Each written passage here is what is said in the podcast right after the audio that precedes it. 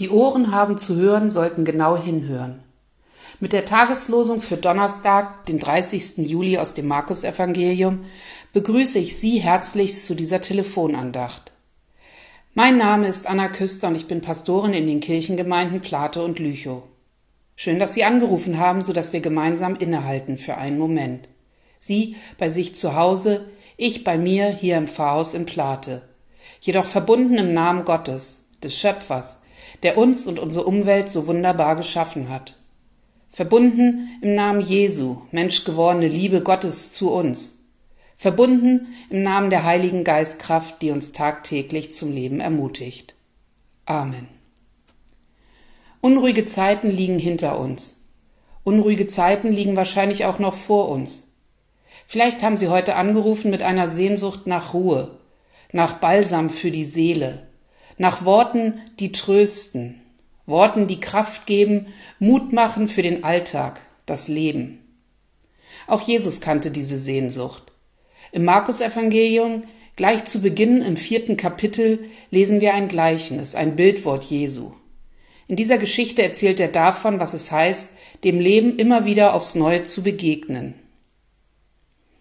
Wieder begann er am See zu lehren. Um ihn versammelte sich eine sehr große Volksmenge, so dass er in ein Schiff stieg, sich setzte und vom See aus sprach.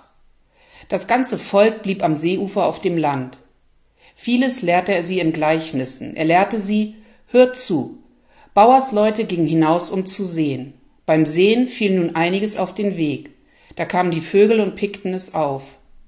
Anderes fiel auf dünnes, felsigen Boden, wo es nicht viel Erde fand.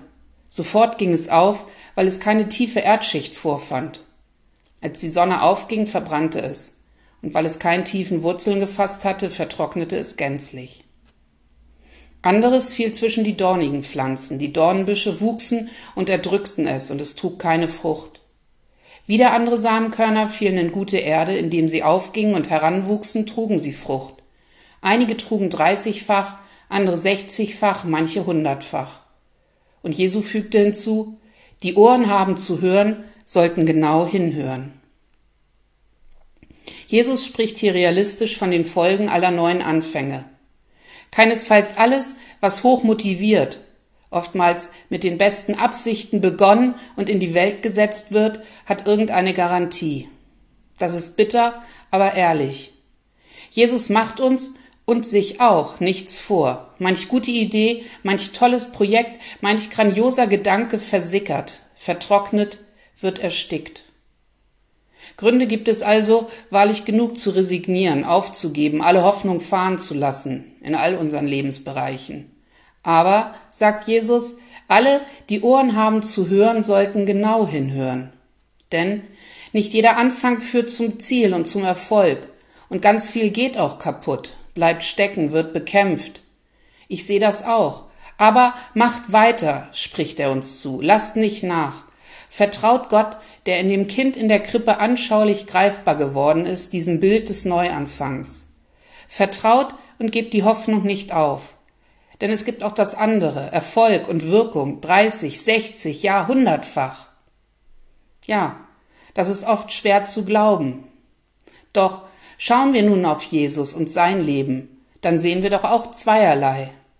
Erst auch einen restlos gescheiterten Menschen, verfolgt, verleumdet, angefeindet, in einem kurzen Prozess unschuldig zum Tode verurteilt und lange, lange vor der Blüte seiner Jahre hingerichtet. Keine Hoffnung, keine Zukunft gab es für ihn. Geahnt hat er das selber wohl früh, und dennoch hat er nicht nachgelassen, jeden Morgen aufzustehen, sich wieder Menschen zuzuwenden im Vertrauen darauf, dass Gott in seiner Liebe ihm jeden Tag die Kraft zum neuen Anfang schenkt. Ganz gleich, wie die Umstände aussahen. Und in seinen Reden, seinen Begegnungen, in den provozierenden Aktionen hat er immer wieder versucht, Menschen neue Anfänge zu ermöglichen, Hoffnung zu wecken. Er hat Gekrümmte aufgerichtet, mutlos gewordenen Mut zugesprochen, Vielleicht hat er sich selber dabei dieses Gleichnis immer wieder selbst vor Augen geführt, wenn er Menschen gegenüberstand. Vielleicht hat er sich gefragt, was wird aus meinen Worten, meinen Berührungen bei diesem Menschen? Wird es verdorren, zertreten, erstickt? Oder wird dieser Mensch in der Lage sein, Gott aufzunehmen, weiterwirken zu lassen, so dass es sich hundertfach auswirkt für andere? Ich weiß nicht, ob Jesus auch sich selbst diese Frage gestellt und sie für sich mit dem Gleichnis vom vierfachen Acker beantwortet hat. Jedoch, es liegt ein entlastender Gedanke darin. Der Seemann weiß nicht, welcher von den Samen, die er gerade in der Hand hält, hundertfach Frucht bringen wird. Und in diesem Hin und Her zwischen Hoffnung und Zweifel, da beginne ich doch zu ahnen, warum ausgerechnet das Bild vom Acker so großartig von Gottes Liebe zu uns spricht. Weil es ein Symbol der Hoffnung ist, Symbol des Neuanfangs. Weil es ermutigt, morgen wieder aufzustehen, weiterzuleben, zu wirken, zu arbeiten, zu lieben. Amen. Und lassen Sie uns gemeinsam sprechen. Vater unser im Himmel, geheiligt werde dein Name, dein Reich komme, dein Wille geschehe, wie im Himmel so auf Erden. Unser tägliches Brot gib uns heute und vergib uns unsere Schuld, wie auch wir vergeben unseren Schuldigern. Und führe uns nicht in Versuchung, sondern erlöse uns von dem Bösen. Denn dein ist das Reich und die Kraft und die Herrlichkeit in Ewigkeit. Amen. So segne uns Gott, der Schöpfer, der Sohn, die Heilige Geistkraft. Er segne und behüte uns heute und in den Tagen, die da kommen. Uns, die uns anvertraut sind, die wir lieben, aber auch die, die uns fern sind. Er segne diese Welt. Amen.